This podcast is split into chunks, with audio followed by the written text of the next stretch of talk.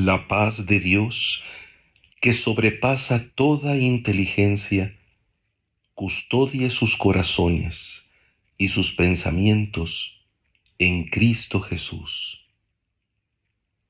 Los frutos de la salvación están en nosotros. El reino de Dios actúa su paz en lo más profundo de nuestro ser, dándonos buen ánimo para proseguir llenos de esperanza nuestro camino hasta la plenitud. Todo lo que es verdadero y noble, cuanto hay de justo y puro, todo lo que es amable y honroso, todo lo virtuoso y elogiable, es apreciado ahí donde la sintonía con el amor de Dios nos establece y orienta. Cuántas cosas buenas han sido sembradas en nosotros y en torno a nosotros como don de Dios y oportunidad de crecimiento y compromiso de nuestra parte. Cuán hermosa es nuestra vocación y el destino que nos aguarda en la fidelidad a la palabra que se nos ha anunciado, la que procuramos poner por obra desde el testimonio apostólico en nuestro propio tiempo y circunstancia. La paradoja de la libertad nos muestra, sin embargo, que no siempre respondemos adecuadamente al amor que nos ha precedido.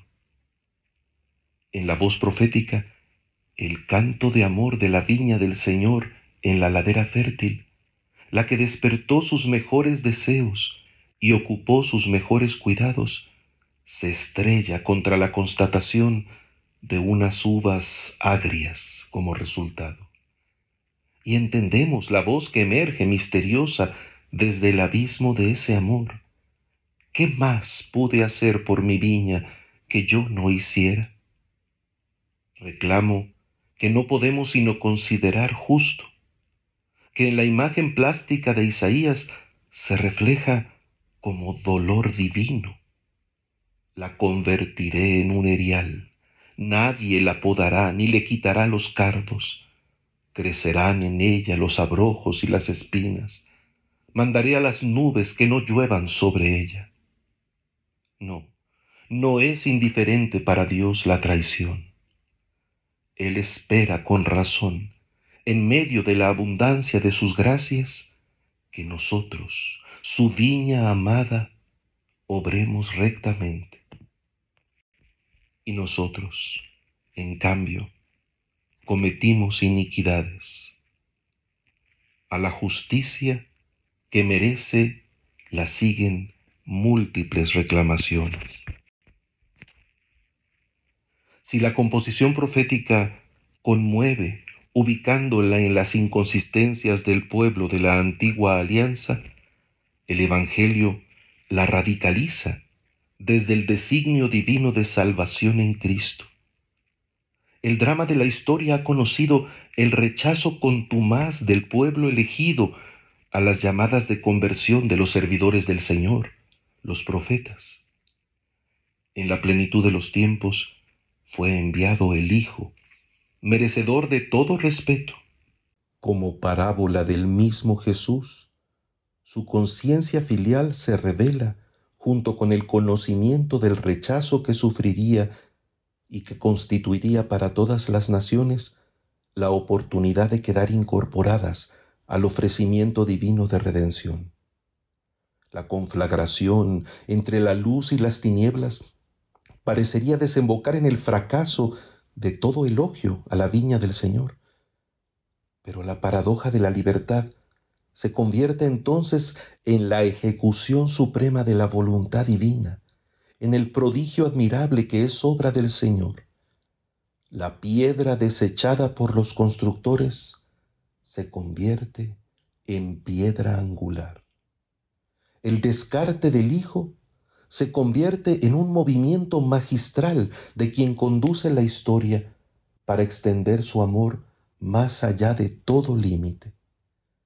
La creatividad divina supera su propia genialidad no solo confirmando la bondad de su obra, sino recreándola con una nueva participación de su gloria. No podemos ignorar que del abismo de Dios siempre brota bondad. Aunque se describe el misterioso malestar ante la traición, el resultado es siempre obtener crecientes frutos de amor, aún mayor esplendidez, la paz de Dios, la alegría de su reino. La revelación de la misericordia y del poder divino de obtener frutos buenos aún de la maldad no debe movernos a la indiferencia ante el pecado. Para ello se nos revela el misterioso dolor divino.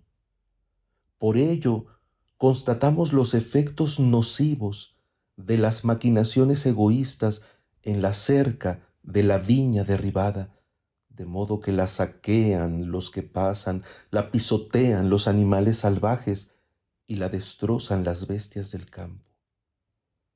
Se nos invita, en cambio, a suplicar con humildad e insistencia, Señor, vuelve tus ojos mira tu viña y visítala. Y lo hacemos conscientes de que se trata de su viña.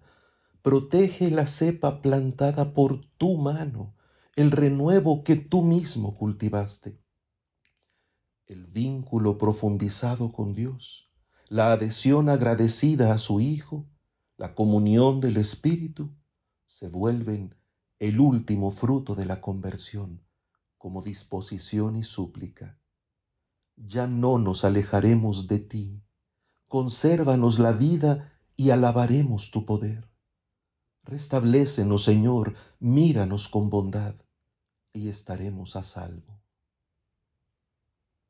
La súplica, en efecto, la oración, no se quedan en el perdón de los pecados.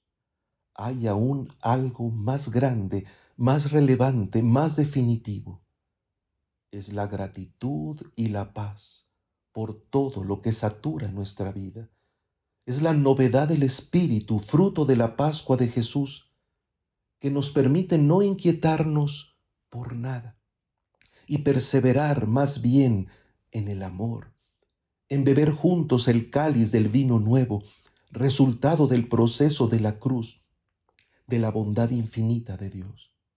Lo que parecía la peor felonía se convirtió por gracia de Dios en la confirmación ascendente de su benevolencia y en la ejecución efectiva de su generosidad. Todas las cosas buenas sobre las que se explayó San Pablo. La Eucaristía nos las entrega una vez más como prenda de su plenitud eterna. Demos gracias aquí y ahora, conmovidos y comprometidos. El Dios de la paz está con nosotros en la alegría de su reino.